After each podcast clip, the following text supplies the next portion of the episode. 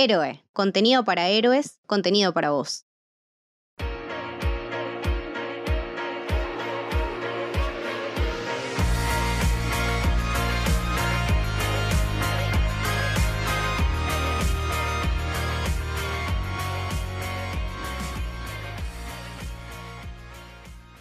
Bienvenidos y bienvenidas al Camino del Héroe. Mi nombre es Lucas y estoy con Lucho.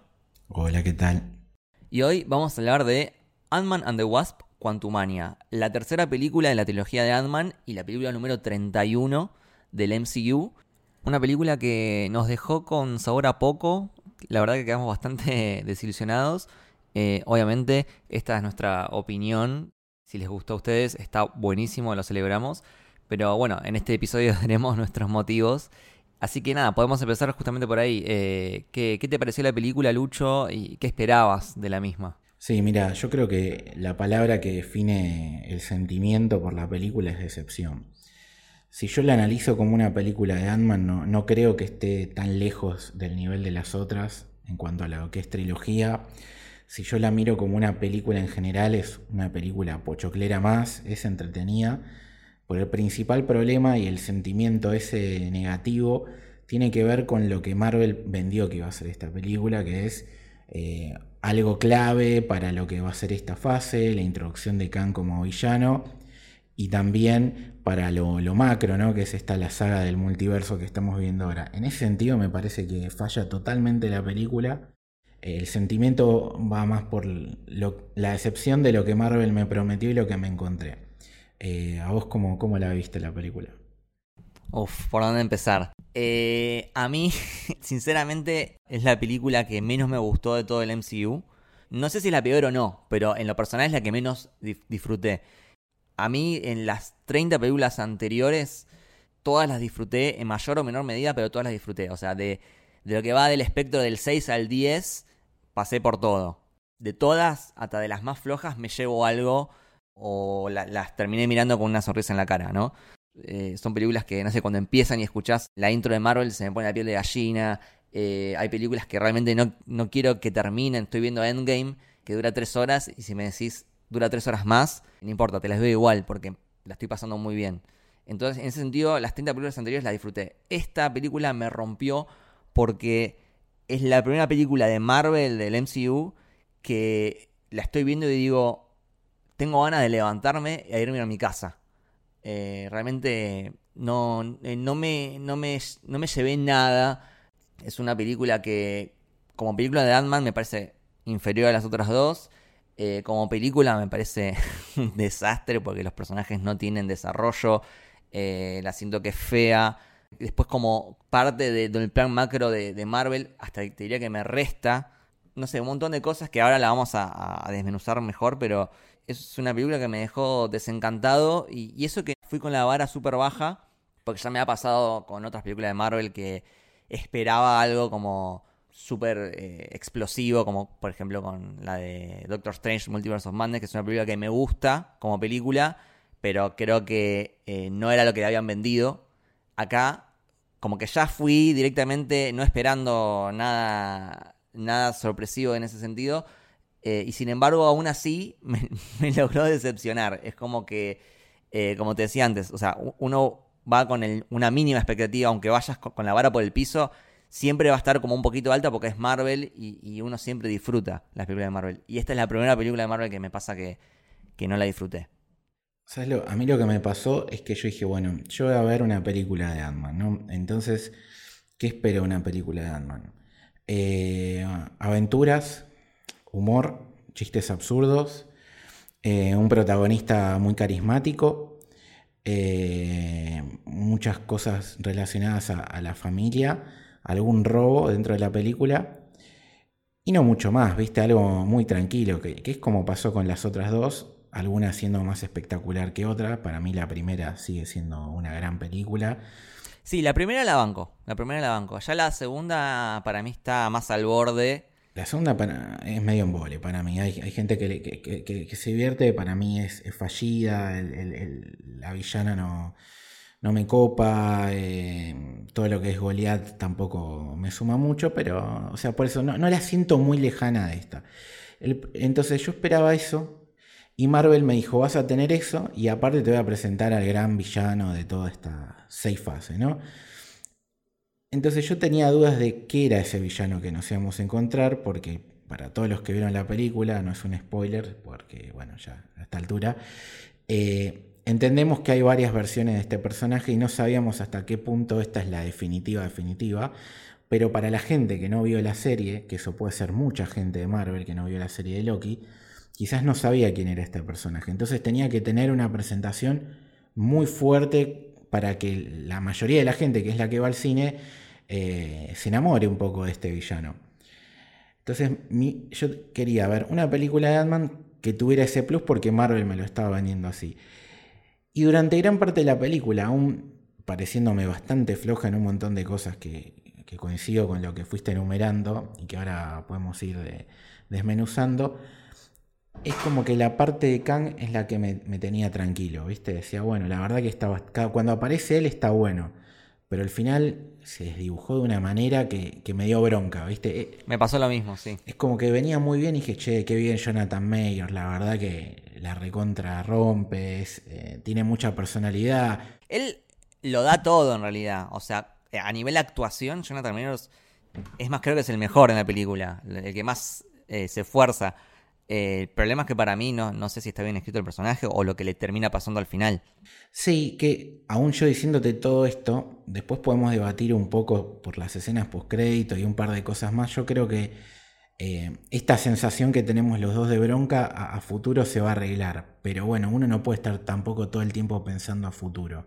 ¿Entendés? Y que una escena post-crédito te solucione eh, problemas de, de narrativa y de guion que tuviste en la película. Esa es otra cosa que me molestó. Pero bueno, eso lo, hablamos más al final cuando hagamos alguna teoría o hablemos de, lo que se viene.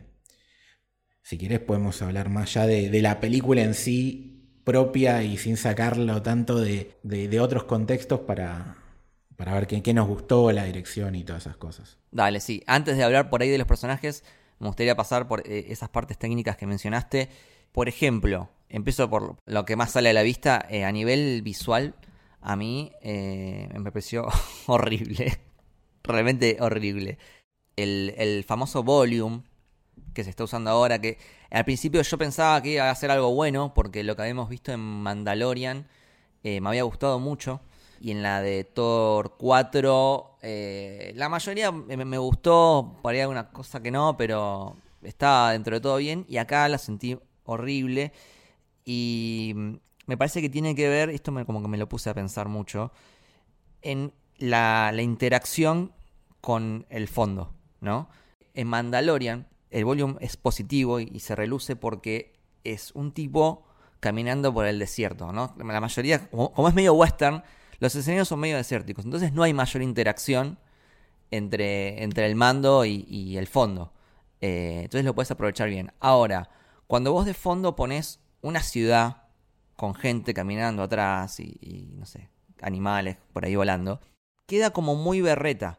Porque, o sea, cuando filmas una película en la ciudad, vos tenés eh, al personaje que de repente va caminando, eh, se le cruza una persona, viene otra persona, le, da un folleto, eh, esquiva un auto, se apoya en la pared, se apoya en un poste de luz, esquiva una cosa. Hay, hay como interacción. no, no son dos planos. Acá en la película tenés a dos personajes dialogando y después el fondo. Pero no hay ninguna otra capa intermedia. Eso es lo que me pasa, no, no hay interacción con el fondo. Y eso te das cuenta, pues si estás en una ciudad llena de gente, eh, no puede ser que no se te cruce una persona por el medio, no, no uses el escenario para, para, para que se sienta más, más real, más vivo, ¿no? Me pasa eso a mí. Sí, yo creo que coincido y hay una mezcla de un montón de otras cosas más. Primero que el director es Peyton Reed, que ya utilizó el, volume en la segunda temporada de Mandalorian. De hecho, eh, la rompe. creo que tiene dos capítulos, ¿no? El último y el quinto o el tercero, creo que, tenía, si no me equivoco. Por ahí estoy diciendo una burrada. Pero, pero lo tuvo y, y se destacó en la segunda temporada de Mandalorian. Y acá me parece que todo lo contrario, ¿no? Como que no, le costó eh, sacarle el jugo a la herramienta. Y no creo que sea un problema de la herramienta ni tampoco de, esto que planteás vos de lo más realista, por ahí no, no es un problema y algo tan creativo como puede ser un universo que no existe, sí lo es. Me parece que acá es un tema de cómo el director no lo supo utilizar bien y por otro lado, el tema de la dirección de arte. Me parece que la construcción del mundo cuántico, más allá de que uno se dé cuenta que, es una pantalla verde o un volumen que te saca de la inmersividad, me parece que no es eh, llamativo, o sea, no, no es atractivo de ver, porque por ahí si fuera espectacular, te quedas más viendo el fondo y, no te perdes tanto en los detalles de, cómo interactúan las cosas, ¿viste? Pero como es tan choto, te pones a ver al, actor principal, es como que no te perdés en el fondo que te están mostrando. ¿Sabes cuál es la, la, contracara de esto o la oposición? Guardián de la Galaxia. Guardián de la Galaxia tiene escenarios súper bien diseñados. Súper bien diseñados. Dentro de naves o en planetas, eh, los colores. Pero bueno, es otro, también es otro director, ¿no? No, y, aparte, más allá de eso, vos ponete a pensar en lo artístico. Eh, mismo en Thor Love and Thunder, que puede ser que, también no está tan perfectamente usado el volume, eh, la creación del universo, de los planetas, la estética esa ochentera que tiene la película, hace que, se hagan planos lindos, ¿viste? O sea, todo, todo cómo está pensada la fotografía, eh, la iluminación de las pantallas, hace planos lindos. O sea, vos, vos pausás y decís, che, qué lindo lo que estoy viendo. Y Taika Waititi, o sea, es... es sí, es otro, otro nivel. Para mí acá se nota, se nota que Peyton Reed, perdón, pero me parece que Peyton Reed no, no está a nivel de otros directores. No, coincido. O en esta película al menos, como que no le puso muchas ganas. Porque en la, en la 1 está, está bastante bien tiene ideas como creativas. Bueno, pero ahí, va a ser malo. En la 1 tenemos el supuesto 70% del guion de, Edgar Wright, que es un grandísimo director. Y, por ahí se sienta hasta una película más de él por lo frenética que es esa película. Pero bueno, a mí, de hecho, me sorprende que, los dos pensemos esto porque yo leí mucha gente que le encantaba lo visual y a mí me parece una porquería. No, no. Yo salí decepcionado del mundo cuántico porque es un mundo que es bastante importante en el MCU. a ver, el, problema de Endgame, sí. la solución a la saga del infinito, un poco que sale de ahí, del reino cuántico. Eh, entonces esperaba como algo... Espectacular. Algo innovador, original, y me encontré con que lo que ves en el mundo cuántico puede ser un planeta dentro del MCU. No es muy diferente a, cosas que ya hemos visto antes. No, no, no, no encontré la diferencia a un planeta cualquiera del espacio. Sí, es un Star Wars básico. Decir, bueno, Star Wars es así, hagamos todas estas cosas Sí, pero Star Wars justamente no, es un reino cuántico, es un son todos planetas. Claro, pero digamos, fue decir, eh, hagamos como si fuera Star Wars. Y lo hicieron y mal, ¿entendés? Ese es el problema. Y una cosa más de, del volumen este. ¿Sabes cuándo más me chocó a mí? En muchas de las escenas de, de Michelle Pfeiffer, que para mí es de lo mejor de la película, pero hay un par de escenas que, por ejemplo, están en la nave esa loca que, que se roban y cuando la ves a ella hablando a pantalla y, tiene el, fondo, por el pelo, que no sé si es, porque viste, ya tiene el pelo canoso en, el presente, no sé si es por el color de pelo que te das cuenta muy obvio que, atrás hay una pantalla y que no es realmente una, nave espacial. Y yo cuando estaba viendo eso me, sacó totalmente de onda, ¿entendés? Y, le dejé de prestar atención a lo que estaba diciendo. Es como que decía, dale amigo, no, no puede estar pasando esto. Se ve muy fea, es una película fea. No hay mucha vuelta que darle. Sí, e, es, es, fea, porque vos ves el CGI, está bien hecho, pero es, fea la película. O sea, no pasa por, por esto del cruncheo a, a, los, a la gente de efectos especiales. Nada que ver, porque después todo lo que es las hormigas, todo lo que es recreación CGI está bien. O sea, realmente está bien. Es un tema de diseño y es un tema de, de mala aplicación de, de la tecnología del volumen para mí. Eso es lo que le hace estéticamente fea y, que te saca de, lo inmersivo de que debería ser este universo, ¿no? Y creativo, ¿no? Porque no solo a nosotros, a mucha gente le resultó muy Star Waresco todo esto. Y creo que eso ya, de nuevo, ya habíamos visto. O sea, Guardianes es como la parte más Star Warsera. O incluso cosas de Thor. Pero acá te estás metiendo en el reino, cuántico. Dame algo nuevo, pensá en algo nuevo. Eh, te, estás metiendo no en el espacio exterior, te estás metiendo a un mundo subatómico. Eh, podrías jugar con, con, la gravedad, con los tamaños, con formas... eh, bueno, cuando ellos caen, una de las escenas que me gustó es cuando ellos caen, como medio ca- caleidoscópico todo eso. Eh, casi me hizo un poco también a Doctor Strange en ese sentido, como formas así locas. Pero después como que se olvida de todo eso, lo abandona y es un, parece un planeta. No, y, después hay, hay que entender una cosa. El universo cuántico en los cómics, así como esto, no existe. Es como un- una mezcla del concepto de otras dos cosas que es la zona negativa y el microverso, ¿no? Entonces, podrían haber o hacer algo nuevo o mezclar conceptos de esas cosas. Y después, por otro lado, la palabra cuántico, por lo que uno entiende, básicamente todo el ser humano, todos los seres vivos dentro de lo que son los átomos, tenemos los, ne- los neutrones, los protones, los electrones, y han descubierto que cuando vos vas muy, muy, muy, muy, muy abajo, eh, lo que es lo cuántico es que ves un mismo, perdón si es una burrada, pero para que la gente me entienda el concepto, ¿no? Ves un electrón que está en dos o tres lugares al mismo tiempo, y no es que son tres, sino que es exactamente el mismo. Entonces hubieran jugado con eso un poco, ¿no? Que en alguna parte Bueno, un poco juegan, intentan jugar con esto de que eh, cuando va a tomar una decisión se divide en dos, como que hay dos Scott, y eso me parecía interesante, pero de nuevo es una escena aislada que tampoco es wow, y después la abandona, o sea, no, no es que vuelve con el tema de Schrödinger, por ejemplo, lo de Schrödinger es medio cuántico, Sí. es como que está y no está al mismo tiempo. Eh, me, hubiese, me hubiese parecido más interesante que jueguen con esas cosas. Es que la escena esa es- de lo mejor, no tanto porque, si bien visualmente está bastante bien, eh, es muy lindo lo que pasa en la escena, ¿no? Entonces eso le suma mucho. Pero era jugar más con ese tipo de cosas y no más ver estos personajes que realmente me interesaban nada de este universo cuántico, eh, que cada vez que aparecían en pantalla decía, bueno, a ver si volvemos a Kang, a ver si volvemos a la familia Ant-Man, porque realmente los problemas ellos no me movían un pelo.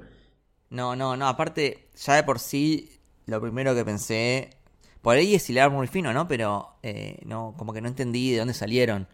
Porque en lo largo del MCU te queda claro que no es tan fácil entrar eh, al, al- mundo cuántico. Es como medio restringido. Entran y hay todo un- una civilización, un montón de gente. Hay humanos. Hay humanos, tipo, ¿cómo llegaste ahí? No sé. Se supone que es que es un universo abajo de nuestro universo, ¿no? Entonces, ¿Y por qué hay humanos?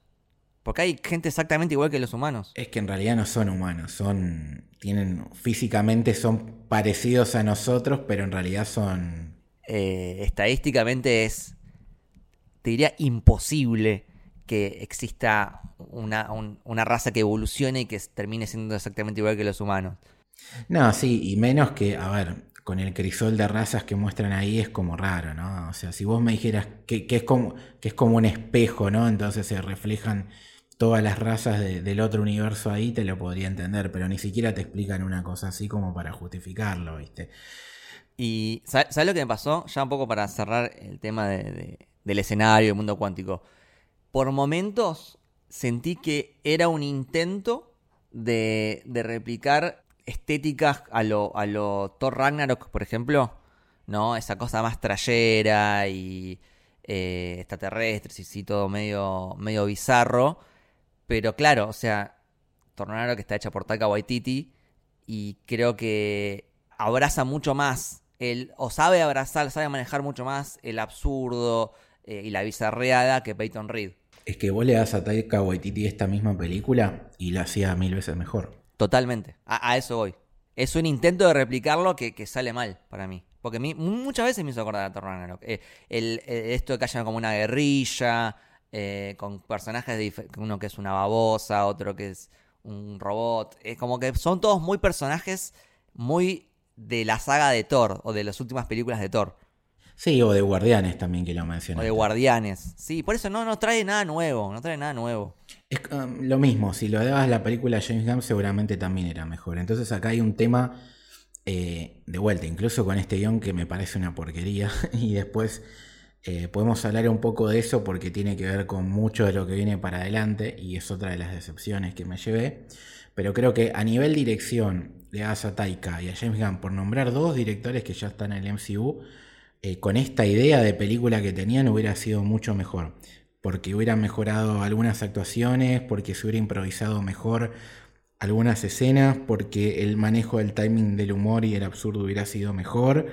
Y hasta la acción seguramente hubiera sido mejor, que dentro de todo está bastante bien. en un momento el chabón se autopostuló para dirigir eh, Los Cuatro Fantásticos. El chabón es como que se autopostula para, para que le den películas y, por suerte no, se las están dando. No, y es raro, ¿viste? Porque yo tengo, o sea, hoy lo estamos matando y, tiene argumentos para que lo matemos, pobre.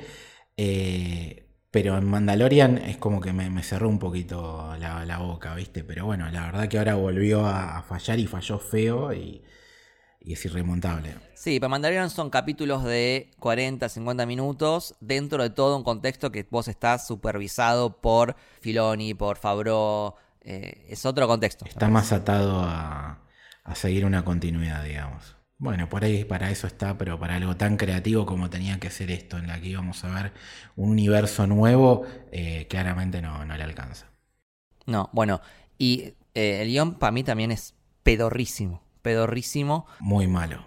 Eh, a mí una de las cosas que más me molesta de la película es que no, no hay un desarrollo. No hay un desarrollo ni en los personajes. Los personajes, vos cuando haces una película, eh, tienen que sufrir cambios, tienen que tener arcos, tienen que tener motivaciones. Y en general, eh, ninguno creo que tuvo un gran desarrollo. Creo que el personaje de mayor desarrollo en la película te va a sacar de risa, pero es el cosito que. la babosa esa que que tenía problemas con los agujeros. Sí. Ese tuvo mejor arco que Wasp, ponele. No, es que mira, yo, yo, leí muchas esas críticas y yo no le, no le quiero pegar tanto al guion por ahí porque me parece que, que es cierto, pero no es tan cierto. Porque, por ejemplo, ¿no? Eh, la película se llama Ant-Man and the Wasp.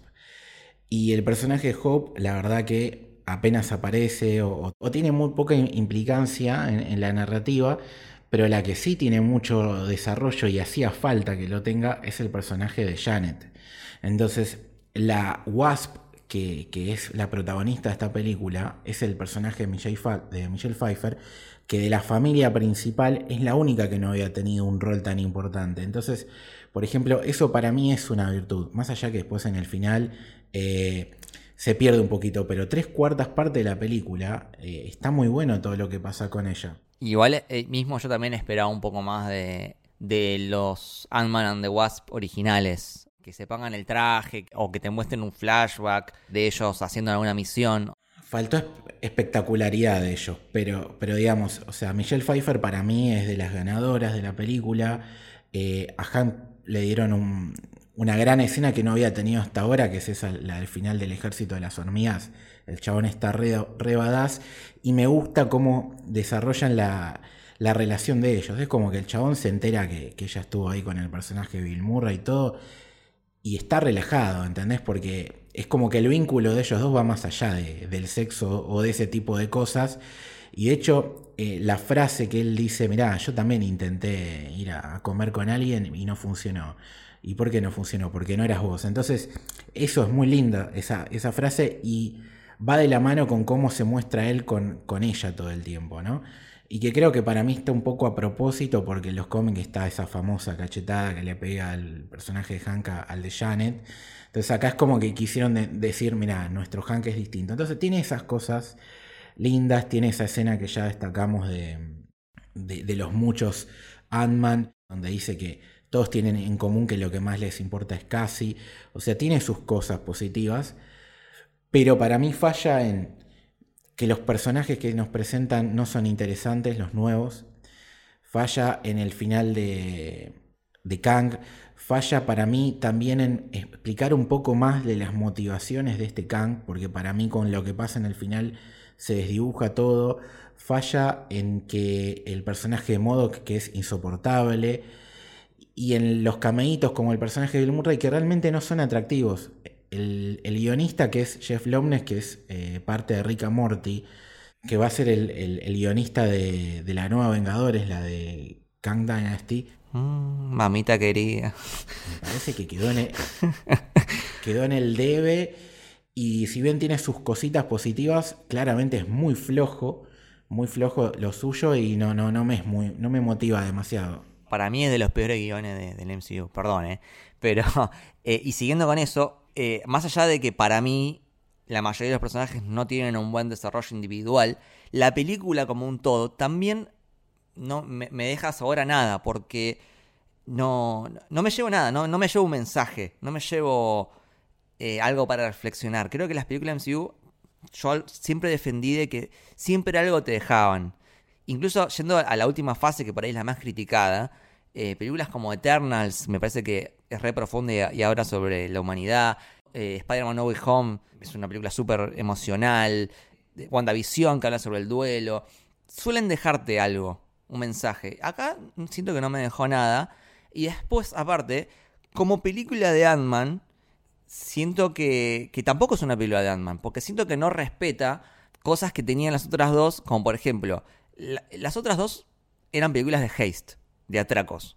Más pequeñas, porque eran en el mundo terrenal, ¿no?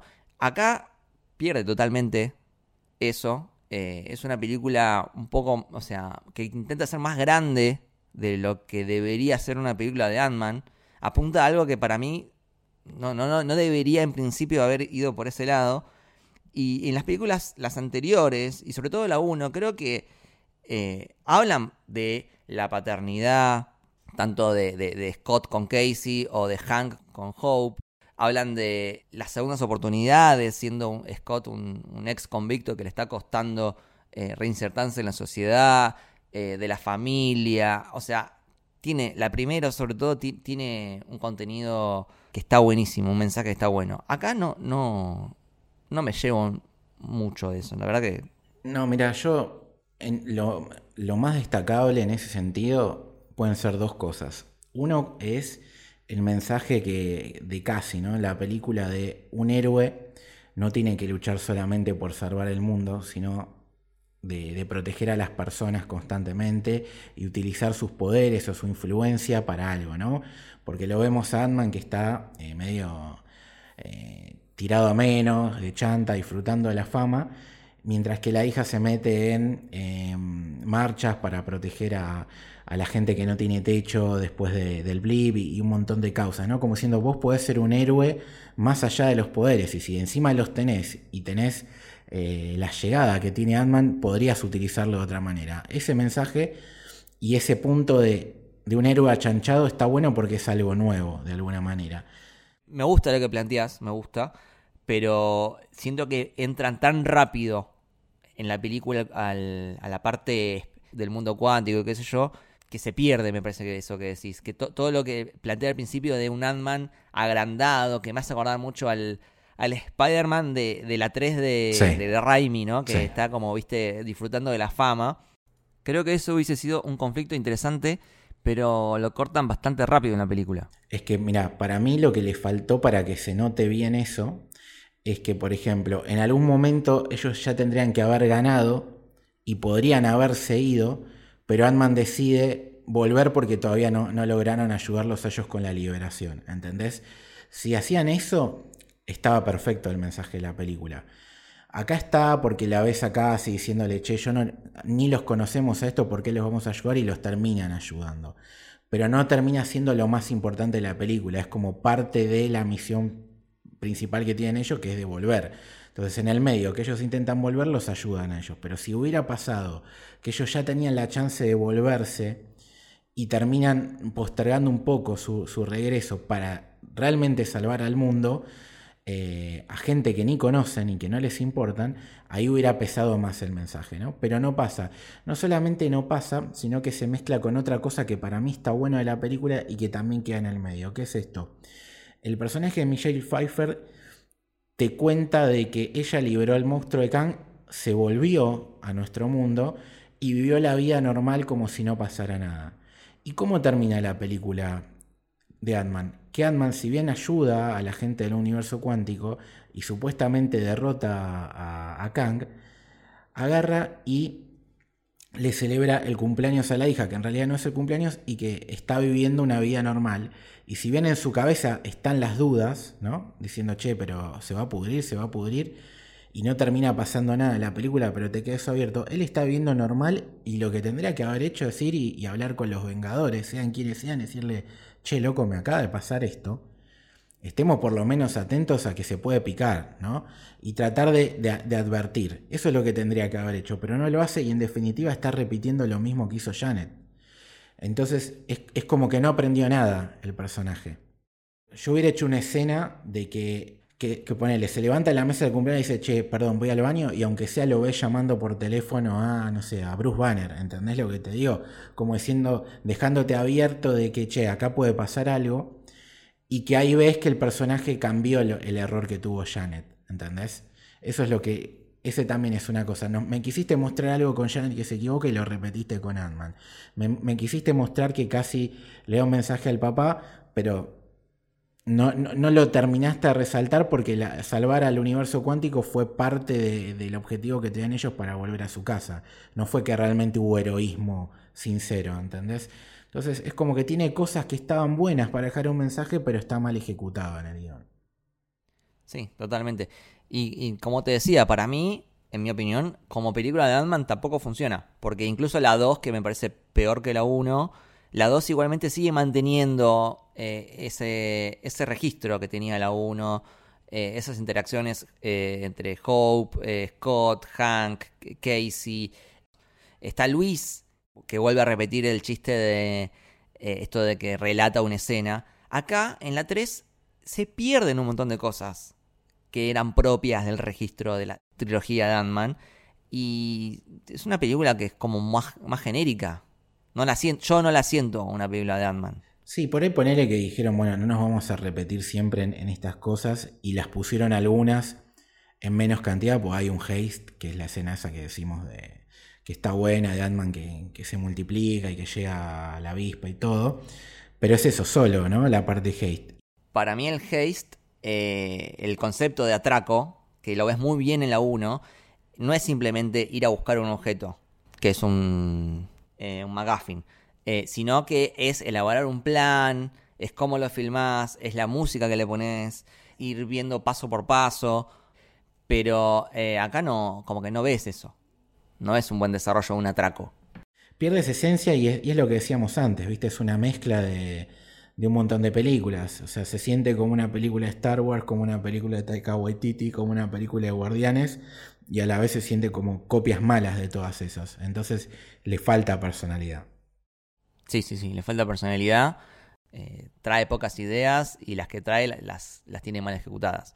Eh, pero si querés, pasemos un poco más a la trama y a los personajes.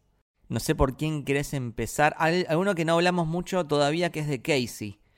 Que a mí eh, no, no me gustó.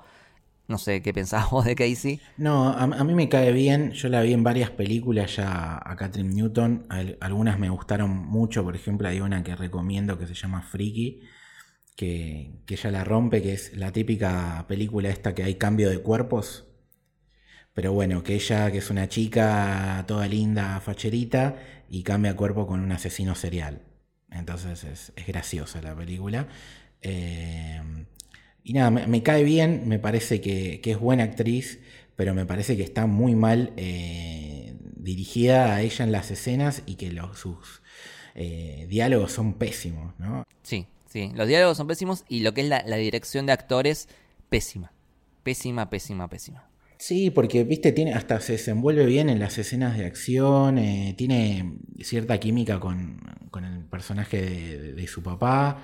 Pero hay cosas que, no te las crees no por ella, sino porque son como muy pelotudas las, eh, en el nivel guion. Ponele cuando aparece por primera vez y se escapa de la cárcel y le tira el autito, todo eso a mí me gusta de ella. Entonces vos ves que el, problema por ahí no es la piba, sino, por ejemplo, tiene la pelea con Modoc y que se detenga a pelearle y le tira una frase tan pelotuda como la que le dice en medio de, la escena, como diciendo, che, no seas tan malo, básicamente es como que decís, ¿por qué le haces esto al personaje?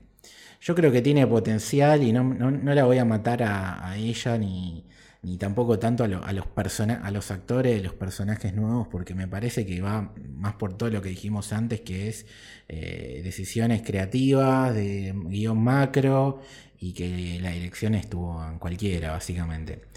La he visto en, otras películas y, nada, me parece buena actriz, pero bueno, acá la verdad que como muchos, no solamente ella, no, no estuvo a la altura.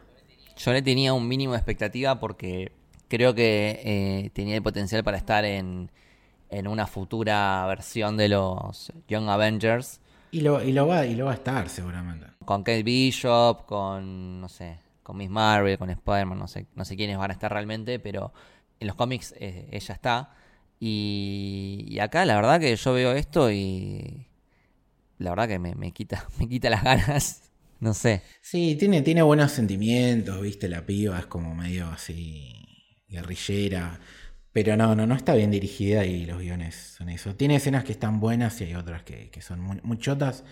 Mismo el discurso ese que da en medio de, de, la batalla. El discurso, el discurso tiene que ser motivador, tiene que estar bien escrito, tiene que estar bien interpretado. Y pero sentí como re genérico. No, y, a la piba le, hacen decir las cosas como si tuviera, estuviera nerviosa. Y en ese sentido eh, lo interpreta bien.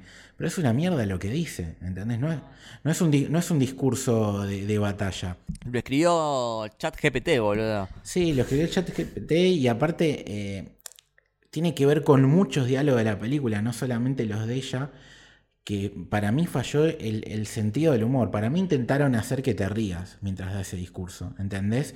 Como que sea gracioso porque ves a alguien que está nervioso hablando y que no está preparado. Pero no, no era el momento ni la circunstancia, ni tampoco es tan gracioso lo que dice como para que vos sientas eso. Entonces, eh, es eso, falla mucho el, tema del guion en, los detalles. Sí, hay que tener en cuenta que la película obviamente tiene un tono que, que va por la comedia, y va por lo bizarro y tiene una tendencia a lo ridículo, que eso está bien, es buscado, es a propósito. El problema es que se supone que si vos vas a lo ridículo y vas a lo bizarro, tiene que ser gracioso. Yo creo que no me reí nunca en la película. Si vos vas a lo ridículo y no es gracioso, es como que va para el otro lado y termina siendo cringe. ¿Pero vos te reíste en algún momento de la película, no? Creo que me reí dos veces eh, con el, la babosa de los agujeros y no sé si en, alguna situación con el líquido este que toman para, para entender lo que dicen. Que eso, por ejemplo, eso me gustó. Me pareció interesante lo del líquido. Sí, eso fue un buen recurso. Pero, no, pocas veces, o sea. Eh, y cada vez menos, como que al principio me, me, reía un poco más y cada vez me empecé a reír menos. Y ya al final, como que tenía cara de póker. Pero bueno, como decíamos antes, e, es difícil igual manejar el absurdo, pero hay directores que lo hacen mucho mejor y termina siendo gracioso. Y acá es como que. Eh, no, no es gracioso. Es cringe. Sí, es, cringe. La verdad que es cringe. Y un personaje que creo que lo define y tenemos que hablar de él es, que no lo mencionamos hasta ahora mucho, es Modok. Modok me, me parece de los peores personajes de la historia del MCU. Sobre, sobre todo porque el villano de Ant-Man 1, que es el mismo actor y el mismo personaje, está bastante bien. No es eh, histórico, no, no, va a quedar en los anales del tiempo como uno de los grandes villanos, pero está bastante bien.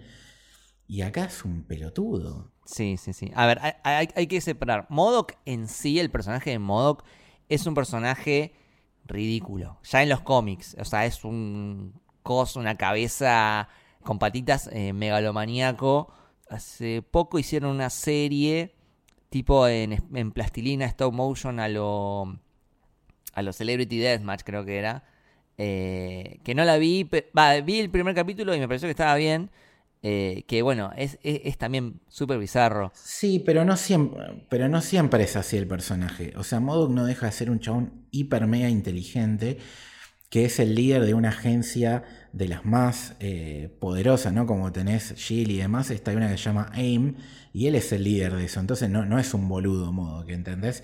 Y acá es un boludo. O sea, no solamente es un boludo, sino que es el pelele de, de, de Kang, ¿entendés? Es, es la nada misma. Sí, es que es eso, o sea, es un personaje que yo para mí algo esperaba de él, como diciendo, ok, vamos a ver qué hace Modoc pero es un, es un cachivache. O sea, realmente no. Si ibas por lo, por lo full comedia, full ridículo, no te salió porque eh, no, no, no causaba gracia. Y si ibas por algo más serio, eh, tampoco, tampoco te sirvió porque la verdad que el personaje es un pelele. Es un esbirro de, Kang y, y no, no, no, no tiene, no tiene escenas muy, muy épicas que digamos o muy amenazantes que digamos. Entonces está en el medio, no es nada, no es nada. Y ya de por sí me molestó a mí que hayan usado a, a Yellow Jacket, a Darren. Le, primero le quita Peso a la 1. Le quita peso a la 1, que la idea es que lo mataban. Y bueno, ah, oh, casualidad, no lo mataban, quedó encerrado en el reino cuántico. Y el personaje ya de por sí era un villano medio genérico, entonces reutilizarlo tampoco me parece que le aportaba demasiado. Y tampoco tuvo un arco acá que digas, ah, bueno, me lo resignificaste totalmente. O sea, no me llevo a nada de, de Modoc. Y es un personaje que para mí tenía el potencial de, eh, si quedaba vivo, podías llegar a usarlo fuera del reino cuántico. Eh, porque, bueno, el modo que en los cómics tiene como una empresa que se llama AIM, que está relacionado con la tecnología, eh, y siendo que no está más Stark Industries en el MCU, podía ser una especie de, de otra versión de esa empresa. No sé, podías tenía el potencial para que lo sigas usando fuera de MCU eh, si era bueno el personaje, pero acá veo esto y no sé. No, sí, era para continuar las historias de, espías que tiene tanto Marvel, ¿viste? Para revivir a Shield de alguna manera y darle un nuevo enemigo, básicamente. Ya que Hydra medio que desapareció del mapa, AIM siempre es un poco eso, y modo que es un tipo muy inteligente que, que los pone a los Vengadores muchas veces en aprieto y si bien es ridículo en lo estético, es un personaje que es, un hijo de puta, ¿entendés? No lo sentí, claro, no lo sentí ni hijo de puta, ni inteligente, ni amenazante, ni divertido, no le sentí nada. No, no, a mí sinceramente cada vez que aparecía en pantalla me quería pegar un tiro en los huevos. Y aparte, que, no lo dijimos porque no hablamos de él, eh, su diseño es una porquería. O sea. Es una porón. Eh, la, mascarita que se pone, eh, ponele que era para tapar la cara y hacer la sorpresa, pero cómo hicieron que se vea la cara, para mí es súper berreta. O sea, no es una cara que, que con CGI y con todo ves como que se le deformó la cara, no, boludo, le ampliaron la cara como si uno cuando agarra y agranda una foto al máximo. O sea, viste, decir, ¿por qué hiciste una cosa así tan berreta? Me hizo acordar a uno de los primeros videos de YouTube, que era la, naranja que hablaba, que tenía los ojitos y la boca, me hizo acordar a eso. Sí, pero boludo, ojalá fueran así. ¿Entendés? Esto, o sea, hasta pixelada se le veía la cabeza, ¿entendés? Lo que te digo es una cosa que, que no, todo mal. Y hablando un poco de, la máscara, ¿no? Que se saca y se pone, ya me está molestando bastante en las películas de superhéroes en general, que cada dos minutos se saquen los cascos se paran, se sacan el casco, hablan, se lo vuelven. No, dejate un ratito el casco. O sea, salís cada dos minutos en la pantalla, al mismo modo que hablaba y se levantaba. O sea, te, pegan un tiro y te matan, boludo, si te sacás cada dos minutos el casco. Eso ya es algo que a mí me, ya me está molestando en general. No sé, pasa también mucho en las películas de Spider-Man que cada dos minutos se saca la máscara y bueno, por eso tuvimos No Way Home que básicamente es, che, todo el mundo sabía que eras Peter Parker, amigo. Pero bueno, y la máscara también como, como recurso. Siempre que hay un personaje que tiene una máscara es como que, bueno, alguien conocido va a ser. No va a ser una persona X. Ya sabes que va a haber un plot twist por quien la esté usando debajo de la máscara. Sí, sí, sí, tal cual. Es, como que se vuelve obvio porque como todo el tiempo que sacan la máscara, uno que se la deja un rato largo, así acá se viene algo raro. Sí. Eh, después de la familia ya más o menos hablamos. ¿Qué opinas de, Wasp? Porque a mí es un personaje que me, molestó lo mal hecho que, estuvo, eh, con líneas de diálogo totalmente chatas, como un personaje como sin mucha opinión que, expresar, sentí que no aportó nada. Al final, cuando lo rescata él, que vuelve, es como que ahí me levantó un poquito, pero no sé. No, tiene, tiene, si te pones a ver, tiene momentos de acción muy importantes en la película, porque lo ayuda a Scott en, en esa escena que destacamos tanto donde todo se multiplica. Tiene, lo ayuda a pelear con Kang al final. Es con pinche de la hija, ¿no? Tiene sus cositas. Pero creo que el tema, más que nada, primero sufre lo que sufrieron todos los personajes de la película, que es eh, malos, malos diálogos, ¿no? Y después que creo que esto ya es un, fallo de, la idea principal que quisieron darle tanto protagonismo al personaje de Janet que estando tan mal escrita la película no supieron cómo compensar a los otros, ¿entendés? Entonces, me parece que tampoco supieron eh, darle o, qué representar bien en el vínculo entre ellas dos. Es como que la relación de Scott con ella bien, la relación de ella con el padre bien, la relación de ella como eh, madrastra de la hija bien, la relación de ella de heroína peleando bien, pero como está tan mal hecho la parte o, el supuesto conflicto que tiene con la madre, que, parece que va a haber y, no lo hay nunca en la película, está desdibujada, ¿no? Porque Hank también aparece poco, pero no nos quejamos porque cuando aparece eh, están buenas las interacciones que tiene, ¿entendés? Michael Douglas está bastante mejor, sí, sí, sí. Incluso para mí me parece que perdieron un, poco la oportunidad de desarrollar el vínculo madre-hija entre, entre Janet y Hope, ¿no? Porque Recién en la 2 vuelve Janet y más al final. Y acá en la 3 tenías la oportunidad para meter algo, a un conflicto, a un tipo de, relación, algo. Y no siento que, haya nada. No, amagan, amagan, amagan como pasa en la película que 20 veces eh, está el personaje de Michelle Pfeiffer diciéndole, no, ahora no te puedo contar que me ponía nervioso, ¿viste? Pues esperás que sea el megaplot y si la, después la verdad no era para tanto. Eh, entonces te amagan, te amagan y cuando ella lo cuenta, eh, ah bueno, está bien, no pasa nada. Entonces ese era el momento que haya un conflicto, aunque después se resuelva a los cinco minutos, pero mostrame una escena tensa entre ellos, viste algo, porque me estás amagando eso básicamente. Todo el tiempo es... No, no, mamá, explícame qué está pasando acá, vos tenés que confiar en nosotros, que pin, que pan, y la otra, ya te voy a decir, ya te voy a decir. Y cuando te dice no pasa nada, es como, ah, bueno, listo. Claro, no era tan espectacular la anécdota. Este, y otra cosa que me molestó es que la sentí como muy eh, forzada la relación entre Casey con eh, Hank, muy como si hubiese sido el abuelo de toda la vida, que de por sí no, es el abuelo porque mm, ellos son los padres de Hope, y Hope no es, no es la madre de, de Casey. Y Casey, acá tenés que tener en cuenta la cronología de Marvel, que es que en 2018-19, Scott queda atrapado en el reino cuántico, desaparecen Hope, desaparece Janet, desaparece Hank, queda Casey y queda viviendo con la madre. Entonces, en e, todo ese tiempo creció sin, sin ningún tipo de relación con, con los otros tres, con los otros cuatro, y después en 2023 vuelven y no te da el tiempo como para que de repente Hank sea el abuelo de toda la vida, ¿no? Que encima es es el abuelastro, a lo sumo. Eh, no, no, no, me, no, no compré, no compré esa relación. No, eh, tiene que ver con esto que te digo de querer eh, venderte el Ant-Man original distinto al, de los cómics, que es mucho más frío, y, representar esto, viste, que dicen muchas veces, ¿no? Que cuando que a veces un padre es malo, pero es un gran abuelo, ¿no? Como que todo lo, lo que no aplicó bien como padre lo, sabe mejorar ya cuando está en otro rol, ¿no? Que es muy común en muchas familias que pasa eso, que decís que un, padre, que un hijo le dice al padre, che, conmigo no eras así y con mi hijo sí, ¿entendés?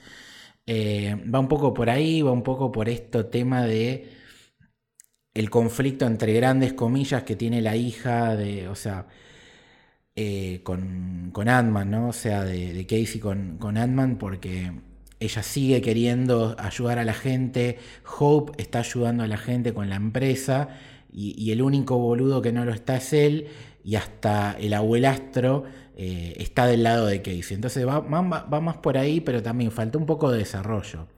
O sea, te lo tratan de justificar con que cuando ellos desaparecen, por el blip, ella como que se obsesionó y empezó a investigar mucho y quizás a investigar mucho es eh, admirarlo a Hank, ¿entendés? Porque es el que inventó las, las partículas. Entonces te lo tratan de justificar con eso, pero no, no queda tan, tan bien en el aire, me parece. Eh, estoy dejando a Hank para el final, ¿no? Pero antes quería mencionar otra cosa que no me gustó, Bill Murray. tenés a Bill Murray y el personaje no, no hace nada, no aporta nada. Tiene una única escena, no sé, sin sabor, ¿no? Como que... Lo puedes eliminar y no pasa absolutamente nada. Lo, lo único que te sirve el personaje de Bill Murray es para eh, ver un, lindo pensamiento de Hank, que ya lo comentamos, que es esto de que a él no le importa si la mujer estuvo con otro porque sabe que su vínculo con ella va más allá de, del sexo, ¿entendés? Y, que hasta lo, de vuelta, que lo quiso probar estar con otra persona en estos años que estuvieron separados y no le funcionó porque para él no hay nadie más en el universo y en el quantum verso y en todos los, versos que quieras más importante que Janet. O sea, sirve para eso, básicamente, para romantizar más la relación de ellos, pero es al pedo, o sea, lo podés hacer de otra manera y podés no meter a, a Bill Murray para eso. Me molesta justamente eso, o sea, trajiste a Bill Murray y no, no, sé qué tan mal tenés que hacer las cosas para que lo tengas ahí y no, no aporte. Es, es como que, a ver, ahora está muy de moda, viste, estas carnes Wagyu, no sé qué cosa, no sé si las escuchaste hablar. Es como que vos agarres una carne de estas que vale no sé cuánto el kilo en dólares y, y la utilices para hacer carne picada. ¿Entendés lo que te digo? Claro, bueno, ahí va. Sí, sí, es eso es una cosa. Se, quisieron dar un lujito que bancamos que Marvel se dé lujos y que vengan estos actores icónicos a, participar y sobre todo si son actores eh, avanzados, porque muchas veces en, los grandes proyectos viste que los tienen de lado, que está bueno por eso también que Michelle Pfeiffer esté y tenga tanto protagonismo y Michael Douglas, eso es lo que está bueno de la, de la saga Ant-Man en general, pero la verdad que ponerlo para que esté dos minutos y sea tan intrascendente su personaje te da bronca. Sí, sí, sí, la verdad que sí. Y después tenés, bueno, todo el grupo de los personajes falopa, de ese que tiene un, no sé, una linterna en la cabeza, el lavabosa. Hay una mina dando vueltas por ahí que, ni me acuerdo el nombre, que, tampoco actúa muy bien. Em, ¿Cómo se llamaba? Lleguerra, Llegarra, no sé cuándo. Andorra, algo así. sí, sí. No, es que, mira, yo no los voy a matar eh, porque me pasa que, como con todos los personajes en la película, está todo tan mal escrito, ¿viste? Que no, no, puedo ser eh, fatalista con los actores que interpretaron esos personajes. Sí creo que más allá del guion, eh, no, no es atractivo, que es lo de vuelta a lo que hablamos de la creatividad de la película. Uno cuando habla de un universo no es solamente cómo se ve, sino cómo, cómo está vivo ese universo, ¿entendés? Y cuando aparecían estos personajes, por más que tuvieran una trama que me querían vender algo, no, no, no me motivaba. Es como que, bueno, qué, qué, qué, mal que te esté pasando esto, pero bueno, volvamos a Kang, era mi pensamiento. Sí. Uno que sí me, hizo reír un poquito fue este que eh, lee la mente. Que en realidad yo ya le tenía cariño de antes porque es el actor de. No sé el nombre del actor, perdón. Pero es el que hacía de Chidi en The Good Place eh, que nada, es muy gracioso. Y tuvo un par de escenas relacionadas a su poder de leer la mente que me, parecieron divertidas, pero tampoco usan su poder al máximo, o sea, tampoco lo exprimen. No, por eso, es hay mucha venta de humo, ¿viste? Porque vos ves a, los personajes y, todos tienen un mínimo, es decir, tiene un potencial. Pero después están tan mal usados que decís, la verdad, es como Bill Murray, ¿entendés? ¿Para qué, para qué los pusiste? Eran más interesantes los eh, amigos de, Scott, estos que tenían, que eran todos ex convictos eh, de la 1 y la 2, que eran personajes mucho más terrenales y eran divertidos. Yo sentí mucho la falta de ellos. Eh, por más de que no eran fundamentalísimos en las anteriores, sí, como que me faltó algo y siento que por ahí los, los quisieron reemplazar con estos. Pero me parece que, como dije antes, esta película de Ant-Man quiere ir, o sea, quiere ser mucho más grande de lo que debería haber sido cuando podía haber sido una película más chica, con menos personajes, con menos escenarios CGI, eh, y por ahí resultaba mejor. Porque cuando vos apuntás algo tan grande, tenés que hacerlo bien, o sea, tenés más posibilidades de fallar. Entonces, si no tenés cuidado, eh, te sale mal. Coincido con vos, y si bien voy a decir algo que es el enésimo palo que le pegamos a estas dos personas, lo voy a decir de una manera para que sea un poco más, más leve y ser más bueno, ¿no?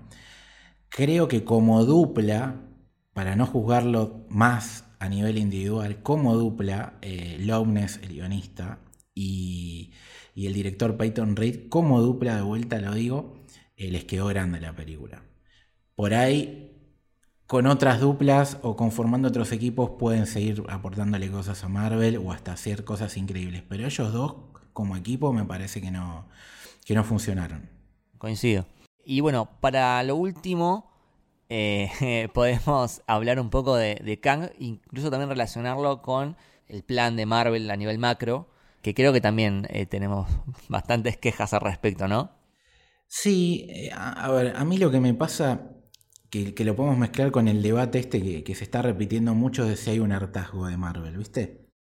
Yo creo que es una frase que puede tener razón en un montón de personas que evidentemente lo sientan así y que se sientan un poco cansados eh, en lo particular. Ahora, cuando uno lo hace una afirmación de esa manera, que está involucrando a millones de personas, que lo digan los snobs de siempre esa frase no me sorprende porque les molesta que Marvel esté dominando la industria en este momento y que haya sido parte importantísima de que después de la pandemia los cines volvieran a estar llenos. Eh, y les molesta y, está claro que les jode y bueno, se le van a tener que seguir bancando.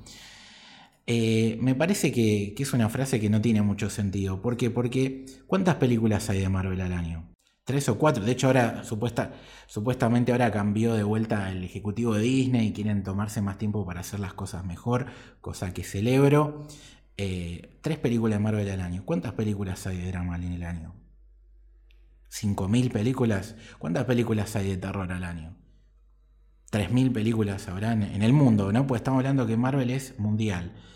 Entonces, nadie habla, che, el género de terror ya, ya eh, está hartando a la gente. No, en realidad esto no es un problema de género, no es un problema de IP, sino es un problema de que creo, como pasa en esta película, que Marvel tenía un nivel tan alto y ahora, al tomar ciertas decisiones... Eh, editoriales más cambios a nivel multimedia, eh, vemos un bajón en calidad. ¿A qué me refiero con ediciones editoriales? Reemplazar a todos los personajes originales que la gente se encariñó durante 10 años. Y eso no es fácil, porque vos pasás de que el Capitán América sea Steve Rogers a que sea Falcon y vas a lograr una merma de interés en la gente. Si vos sacás a Iron Man, que era un personaje tan importante, y no lo reemplazás con un Wolverine o un Spider-Man y lo reemplazás con, por ejemplo, Shang-Chi, es probable, aún estando bien su película, que haya una cierta merma de interés en la gente, porque es como pasar de jugar en el Real Madrid a jugar en el Brighton. Es un buen equipo, pero no es lo mismo. Y, lo que da la, sensación y que pasa en esta película, y, creo que me parece que nos va a pasar a lo, lo mismo a nosotros y un montón de gente, que nos están vendiendo mucho, se viene esto que va a ser increíble, se viene y esto nunca llega. Y nunca llega, ¿entendés? Entonces, ese nunca llega en el medio, hay personajes que son buenos personajes, que son interesantes, pero que no son igual de potentes que los otros, porque es normal y porque 80 años de historia de cómics así lo, lo avalan. No es lo mismo ir a ver una película de Batman que a ver una película de eh, El hombre halcón, ¿entendés? Y eso que el hombre halcón es un buen personaje, pero no es lo mismo que vos bases todo tu proyecto en eso. Entonces a Marvel le está faltando eso, darle más bola a quizás a los X-Men que todavía no sabemos cuándo van a aparecer, darle bola a los Cuatro Fantásticos que lo están postergando, darle bola a, a Hulk que todavía sigue estando, darle bola a Spider-Man, y que los otros personajes que, o sea, que, que Daredevil ya aparezca de antes, o sea, aprovechar la, fuerza que tenés y en el medio seguir ampliando el mundo, que me parece perfecto que siga ampliándose el universo y que esté She-Hulk y que esté Miss Marvel y que esté Shang-Chi y que esté eh, Werewolf by Night y que esté todos esos personajes, pero mientras vos lo pones, que el foco todavía sigue estando en los otros, que siga estando en Thor y demás. Entonces el problema está ahí y que no se sienta tan lejano el plan que vos me querés vender. ¿Entendés? Porque el problema es ese, que además me querés vender un plan. Entonces, porque si vos te centraras en que la película de Ant-Man sea muy buena para Ant-Man, está bien, yo te juzgo, tío. Te equivocaste, no te equivocaste, pero vos me querés vender una película de Ant-Man importante para lo que viene, y lo que viene no llega y encima como película de Ant-Man no funciona. Eso es lo que pasa. No es que la gente se cansa de Marvel o de superhéroes, sino que Marvel claramente está teniendo un bajón por estas cosas y por el otro tema que había dicho antes, que es el cambio de multimedia. Hoy en día tenemos las series, y para Marvel que en el cine, para mí, esta es la primera película floja en mucho tiempo, porque hasta ahora todas las, películas fase 4 a mí me gustaron, quizás un poquito menos Black Widow, y Marvel sigue mostrando en el cine que hace las cosas muy bien. En televisión es algo nuevo para ellos, entonces era normal que haya productos flojos y productos buenos, pues tenés WandaVision, tenés Loki y tenés Miss Marvel, entonces iba a haber una descompensación, ¿entendés? Sí, pero, pero, ahí pongo un pero. Ok, era la introducción de Marvel en las series. Y vos decís, bueno, es normal que, cuando empezás algo nuevo, no todo salga perfecto. Ahora, si vos sabés, si vos sos consciente que es algo nuevo para vos, no te mandes a hacer 10 series en dos años. 10 series en dos años. ¿Realmente te parece? Eh, perdón que me, enojo porque a mí, yo justamente metí, te metiste en un tema que yo estoy muy en desacuerdo con la cantidad de series que, hubo de Marvel. Y creo que fue uno de los motivos por los cuales mucha gente se empezó a bajar. O sea, mucha gente se empezó a bajar por culpa de las series. Por calidad y por eh, cantidad. Terminaba una serie y en la semana siguiente empezaba otra y encima en el medio te pasaba que tenías por ahí capítulos importantes de series, no sé, el anteúltimo o el último capítulo de una serie y encima se te combinaba con una película que salía la misma semana. Era una cantidad de, información que, más allá de la calidad o no, es un montón y la, gente la abrumó. Conozco gente que se bajó porque hubo un bajón de calidad, pero también conozco gente que se bajó no por la calidad, sino porque, macho, no puedo, o sea, tengo trabajo, estudio, no puedo seguir todas las series que hace Marvel. Y encima es como una bola de nieve, porque una vez que te perdiste una serie, como vos sabes que es un universo conectado, ya es como que te sentís en falta y después te debes dos y después debes tres y cuando ya debes tres series es como que te cuesta retomar. Cuanto más debes, más te cuesta retomar. Entonces hay gente que ya dijo, listo, me, bajo, perdón. Eh, y, es algo que tenés que tener cuidado. A mí lo que me pasaba antes que Marvel, yo lo sentía como un ritual. Eran dos o tres veces al año que eh, justamente como no era tan seguido, uno lo valora más es como, pará, este mes llega la nueva de Marvel, me voy a preparar, me voy a empezar a, leer cómics antes, voy a eh, verme, no sé, las películas conectadas, me las voy a dar de vuelta. Ahora no puedes hacer eso. Eh, porque tenés eh, cinco series y cuatro películas al año y no, no, podés. O sea, te, te, saca eso, esa magia ritualística que tenía antes, te la saca porque comienza a ser un, entre comillas, un, un bien que antes era escaso, ahora lo tenés eh, todo el tiempo. Todo el tiempo tenías una, serie o una película para ver. Deja de ser un, bien tan preciado. ¿Se entiende? Sí, sí, entiendo lo que decís, pero es que para mí se mezclan de vuelta un montón de cosas.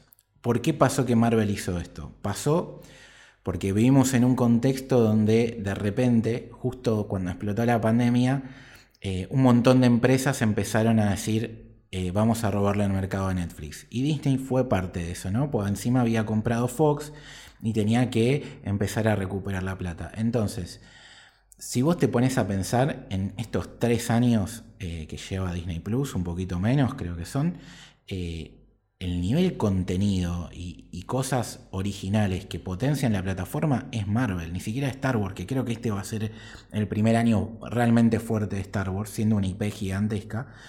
Y eso fue la presión que metió el que era el, director de Disney al Marvel Studios y que los obligó a poner el acelerador porque había una presión de, che, Disney Plus tiene que ser un éxito. Entonces... Sí, ese Chapek, ¿no? Sí, Chapek. Que es un chabón que no tenía mucha relación con lo, artístico y lo creativo, sino que venía de eh, merchandising y de, mm, de la parte de parque de diversiones Sí, era más marketing, digamos, y, y, En ese sentido se extrañó al que estaba antes, que si no me equivoco era Bob eh, Iger, que ese tuvo una buena gestión.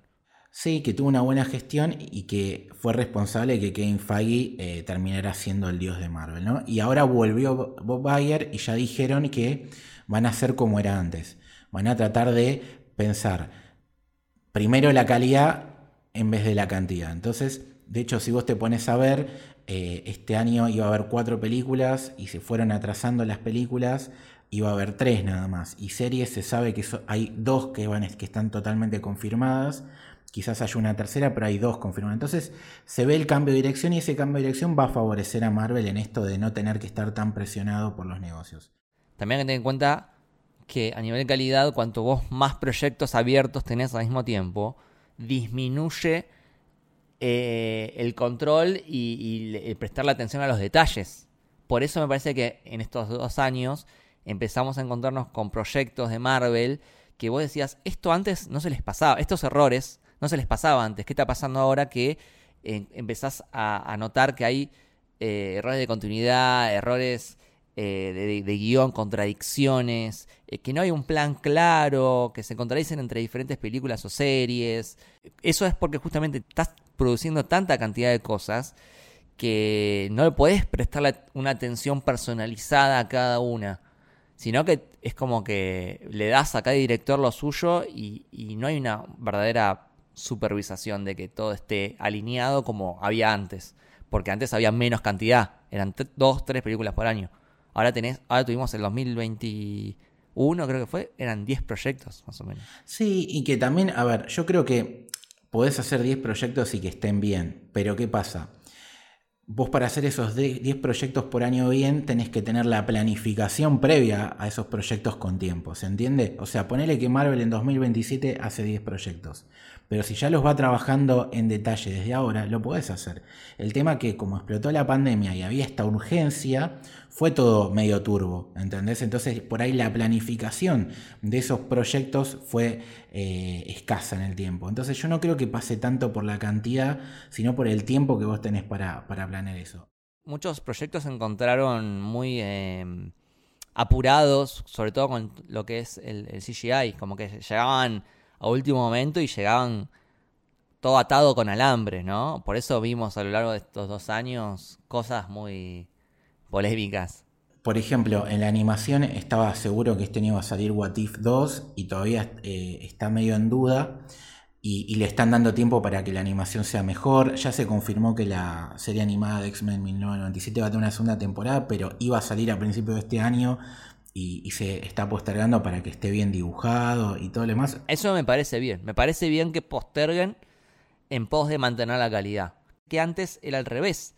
Si te acordás, WandaVision, el primer proyecto de la fase 4, eh, iba a tener un capítulo más, pero les apuraron tanto, con, fueron tan inflexibles con, la fecha de, de, estreno, que tuvieron que de los 10 capítulos sacar uno, transformarlo en 9 y que obviamente quedaron cosas así como un poco atadas así a las apuradas y que yo siempre digo, prefiero que me lo pospongas y que quede bien, sin truncar la, visión del artista, del guionista y del director, eh, a que me saques algo que me lo saques antes, pero esté atado con alambre, ¿se entiende, no? Igual visión justo me gustó, pero eh, hay otras también series que, que se notó eso. No, WandaVision se nota en el último capítulo, eso que decís, pero digamos, eh, quizás de acá a un año y medio todavía veamos algunas cosas que no estén tan bien, porque a ver, vos tenés una agenda dentro de todo y si bien te pueden dar tiempo de, che, bueno, pasamos de cinco películas a tres,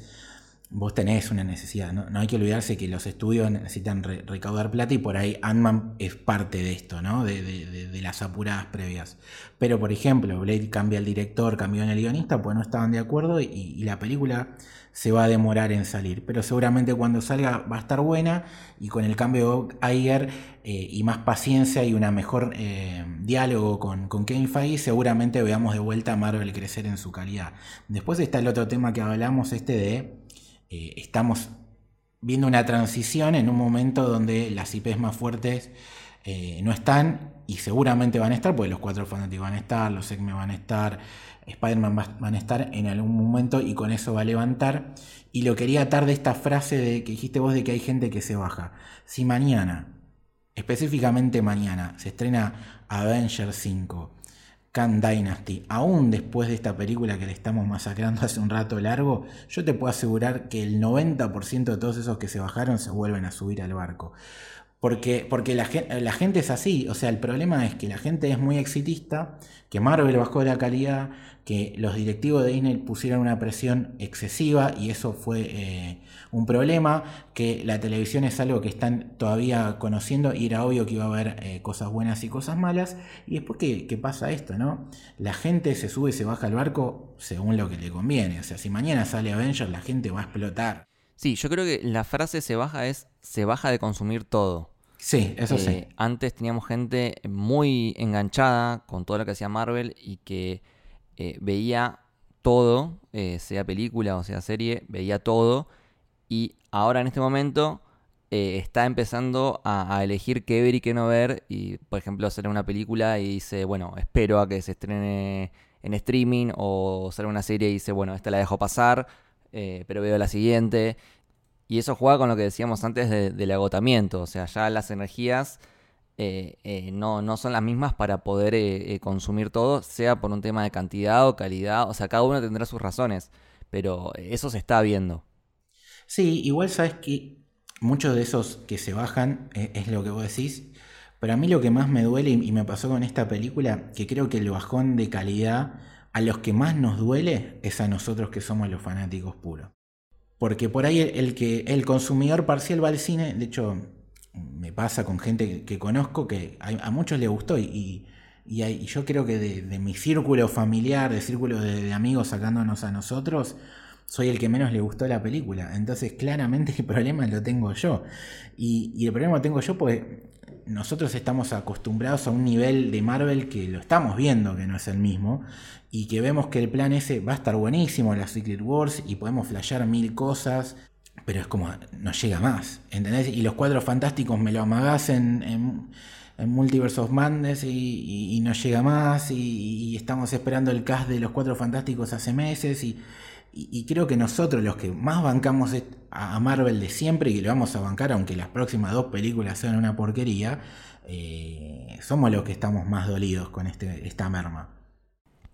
Sí, y relacionado a lo que decías antes del agotamiento, eh, algo que está pasando, sobre todo a nosotros que, por ahí estamos más eh, en la comunidad y en las noticias y, todo eso, es todo el tema de, de los rumores. A mí ya estoy tratando de consumir cada vez menos ese tipo de, información porque me, arruinan un poco la experiencia. Eh, cuando, por ejemplo, te, eh, te dicen tal actor puede ser Reed Richards, ya leí como 20 actores que puede ser Reed Richards, o sea, ya me chupo un huevo que sea quien tenga que ser. O mm, eh, a través de los juguetes que te dicen, bueno, a través de tal juguete se confirma la presencia de tal personaje en tal película y te arruina un poco la sorpresa que ibas a tener en el cine. O sea, más allá de las críticas que podemos tener de lo que vemos en las películas o en las series, me parece que el periodismo y, creadores de contenido también están un poco ensuciando la cancha, ¿no? Y eso, como decía antes, le, suma aún más a este agotamiento. Eh, me pasa también, también con, por ejemplo, con, los trailers. Antes eh, yo mismo me ponía a analizar escena por escena, cuadro por cuadro los trailers y ahora como que los veo más por arriba y por ahí el segundo ni siquiera lo veo.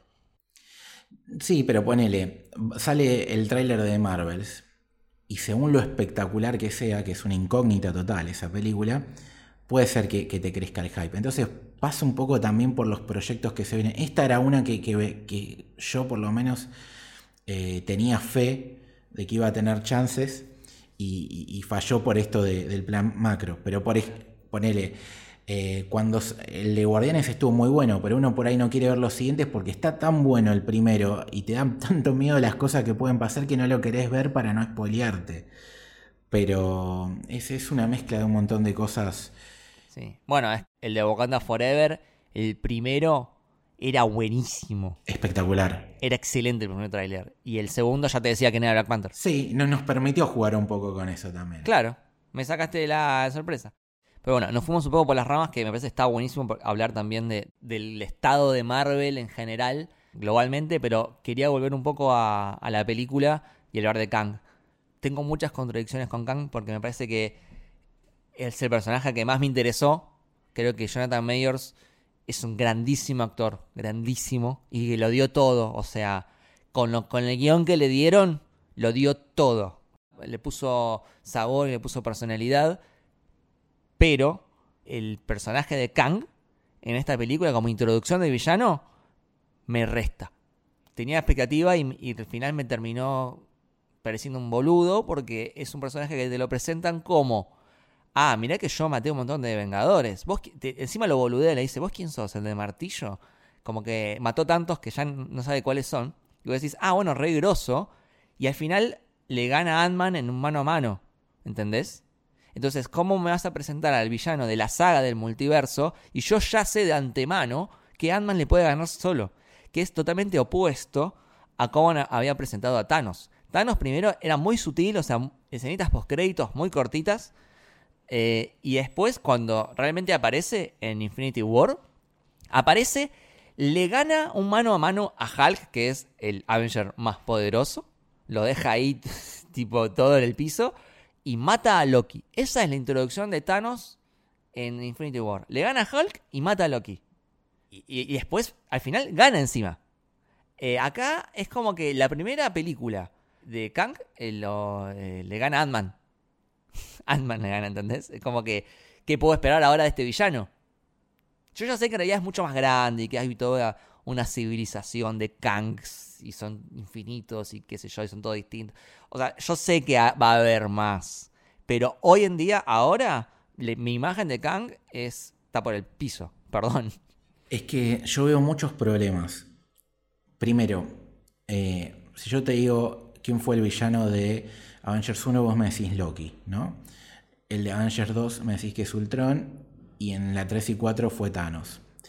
El problema acá es que todo parece entender, de vuelta vamos al, problema de, la planificación, ¿no? Porque vos me estás vendiendo las, las Wars y demás, todo parece entender que va a pasar un poco parecido y distinto, es decir, que Kang va a ser el malo de la 5, porque tiene su nombre, de hecho la película, y que de alguna manera tiene que ganar o va a pasar algo que por ahora, repito, por ahora esto puede envejecer muy mal, pero es lo que Marvel hasta ahora nos, está dando a entender, que también va a ser el malo de Secret Wars.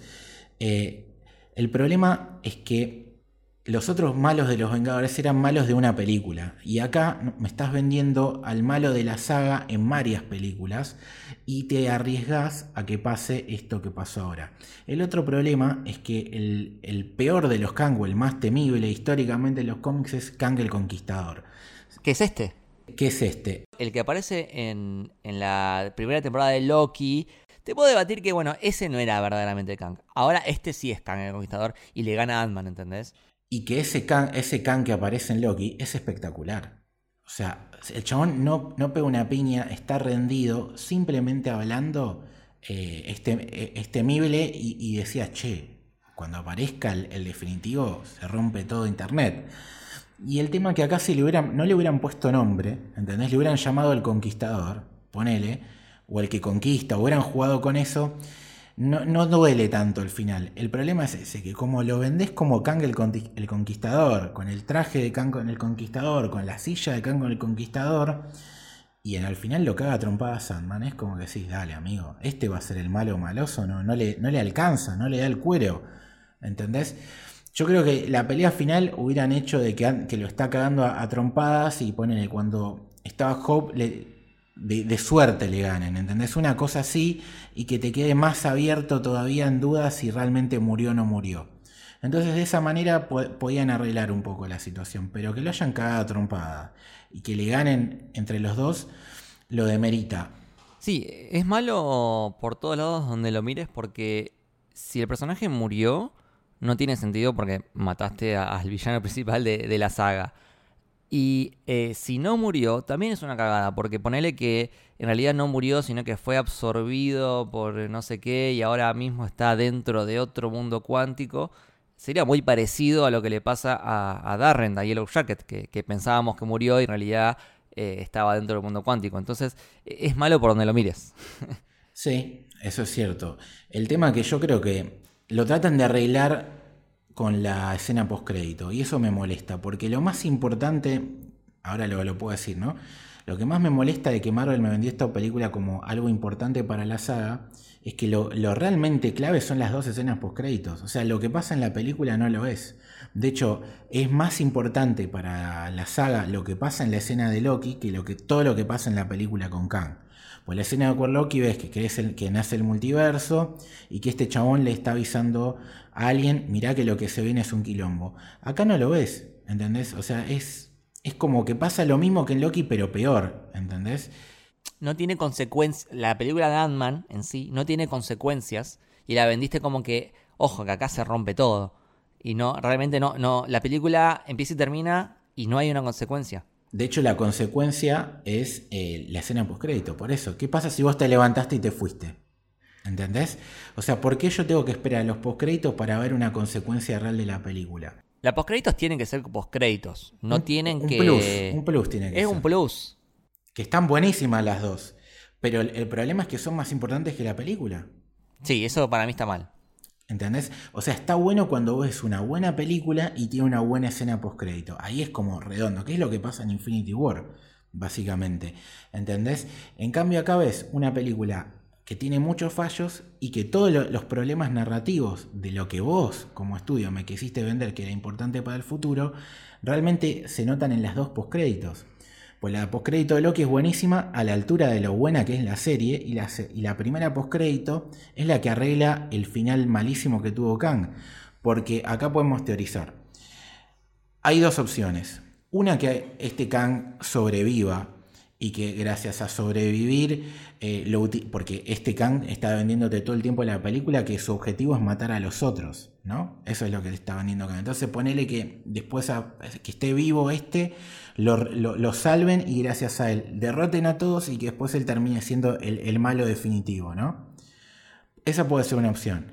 La otra opción es que sea otro Kang el que tome ese rol porque alguien lo tiene que detener porque vos estás viendo que son infinitos. O sea, el peligro de Kang no es uno solo, sino que son un montón. Porque ponele, Vengadores 5 garra, aparece un Kang eh, peleándose con, con, que, con sus ejércitos y sus robots en Argentina. Otro Kang que está en, en Chile. Otro Kang que está en España. Otro en y ahí sí sería realmente una amenaza difícil de, de superar, ¿entendés? Porque si es uno solo, le puede ganar hasta Ant-Man. Ahora, si son millones, ¿cómo haces para detenerlo? Sí, pero en vez de teorizar todo esto, eh, ¿no hubiese sido más fácil, y, y mirá cómo te arreglo al menos un poquito la película, eh, que el villano principal, en vez de ser Kang, que haya sido Modok, que eh, le des un mejor desarrollo, que lo hagas más amenazante, básicamente que lo hagas bien a Modok, achicar un poco la película, y que durante la película quede claro que en realidad Modok tiene a alguien arriba. ¿no? que, es, que es Kang. Como lo fue Loki en Avengers 1 que el villano fue Loki, pero eh, te a Thanos en la post como diciendo, ojo que este es grosso y se viene a futuro. Lo mismo, hubieses hecho que el villano principal sea Modok, que sí me parece un, villano que está a la altura de Ant-Man, no Kang. Achicar la película, la haces más consistente y haces que, como una de las consecuencias de la película, que ese Kang que estaba en el reino cuántico eh, no sé, salga liberado hacia afuera. Y ese queda como una postcréditos, ponele. O como una consecuencia de, la película. Y ahí hubiese tenido todo más sentido. Yo te la mejoro más fácil. Haces que eh, pase lo que pasa al principio, que cae Kang acá, porque él está peleando con los otros y, lo mandaron acá, y te lo venden como un héroe.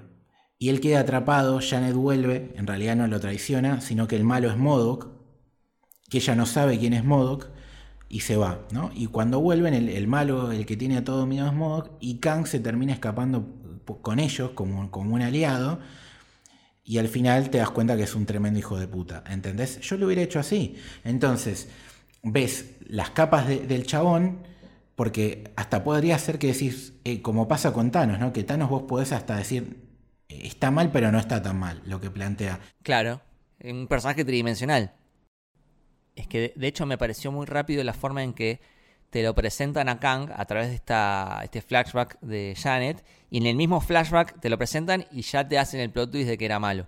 Cuando podrían haberte lo planteado como un amigo, un aliado, y al final tenía otras intenciones, ¿no? Eh, el error para mí es plantearlo a Kang como el villano principal. Eh, o sea, eh, no, no es un villano que pondría a la altura de Ant-Man. No, y, y si lo pones a la altura de Ant-Man, que Ant-Man la pase mal de verdad. Pues en un momento parecía que iba a terminar mal la película y no le dieron los huevos para hacerlo. Y aparte, si vas a introducir al villano principal de toda la saga, encárgate de que la película esté buenísima. Prestale es- especial atención, que esté hecha con cariño, con amor. eh, porque si no, es dar el primer paso en falso y después todo lo que te queda es, es un camino re difícil.